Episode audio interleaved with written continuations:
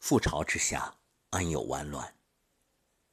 在过去的三个月，有两千九百九十六家影视公司破产，一万两千多家教育培训机构消失，一万一千家旅游企业倒闭，五万多家小餐馆关门转让，失业待业人群持续走高。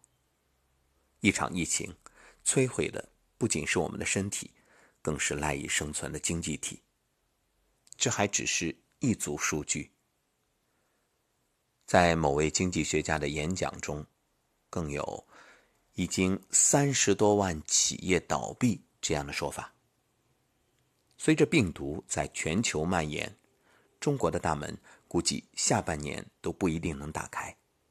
所以，请守好你的锅，端好你的碗，不要嫌弃饭不香，更不要嫌弃老板不够好。也绝对不要去嘲笑某些国家因为疫情死了多少多少人。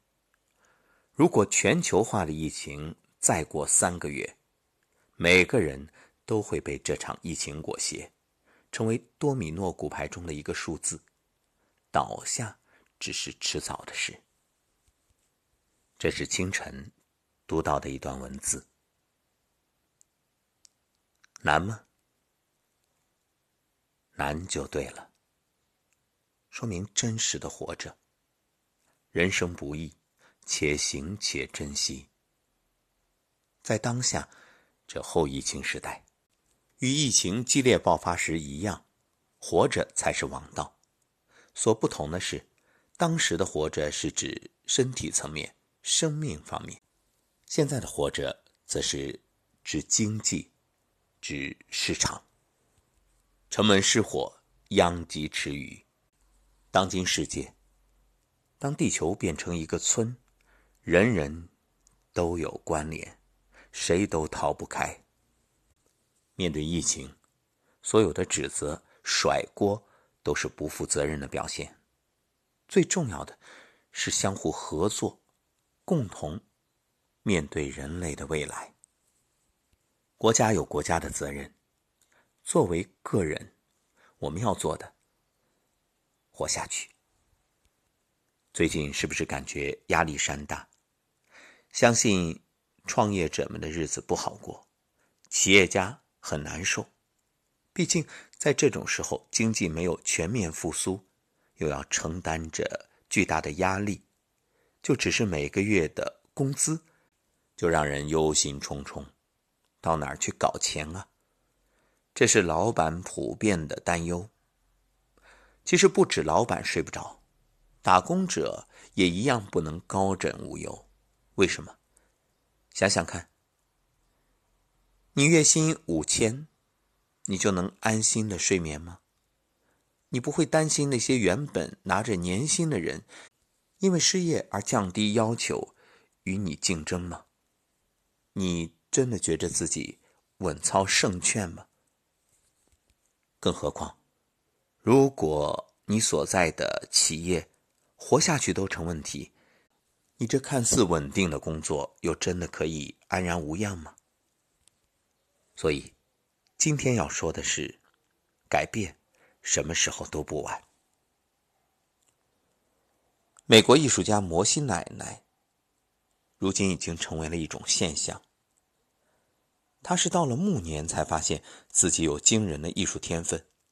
更确切的说，其实也是偶然被发现。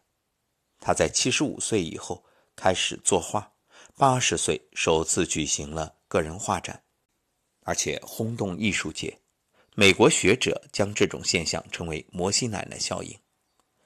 摩西奶奶原名安娜·玛丽·罗伯逊·摩西，出生于纽约州格林尼治村一个农场。二十七岁嫁给弗吉尼亚州斯汤顿的一位农民。后来呢，重返纽约州，在离出生地不远的地方生活了接近二十年。他一生共孕育十个子女。绘画之前，他的双手做的是擦地板、挤牛奶、装蔬菜罐头、刺绣等琐事。直到七十六岁，摩西奶奶因为关节炎发作，告别家庭琐事，开始尝试画画，并在当地展示自己的画作。一天，陈列在杂货店橱窗中的作品引起。艺术收藏家的兴趣。也正是这位收藏家，使摩西奶奶的作品引起了画商的注意。画商将摩西介绍到了艺术界。八十岁的时候，摩西奶奶在纽约举办个人画展，引起巨大轰动。从此，他的作品成为艺术市场的热卖品。一九六一年十二月十三号，摩西奶奶在纽约的胡西克瀑布逝世，终年一百零一岁。虽然从来没有接受过正规的艺术训练。但对于美的热爱使他爆发了惊人的创作力。二十多年绘画生涯，他共创作了一千六百幅作品。最早的绘画是克里夫和艾夫斯图片和明信片的临摹品。不久，他又根据对早期农场生活的回忆，创作了许多童年时期美丽的乡村景色的作品。摩西的风景画能够敏锐地捕捉到季节、天气和时间的细微差别。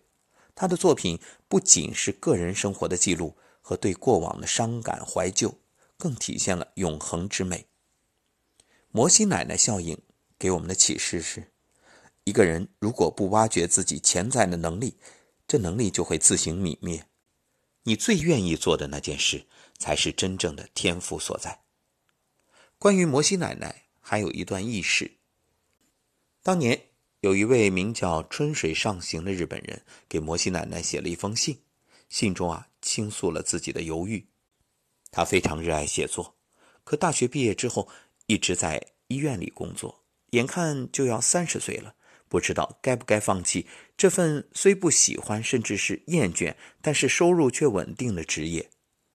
尽管他心里特别喜欢写作，那么对于这封信，摩西奶奶很快。给予回信，对他说：“做你喜欢做的事，上帝会高兴的帮你打开成功之门，哪怕你现在已经八十岁了。”后来，这个踌躇的日本年轻人成了日本乃至全世界都大名鼎鼎的作家渡边淳一。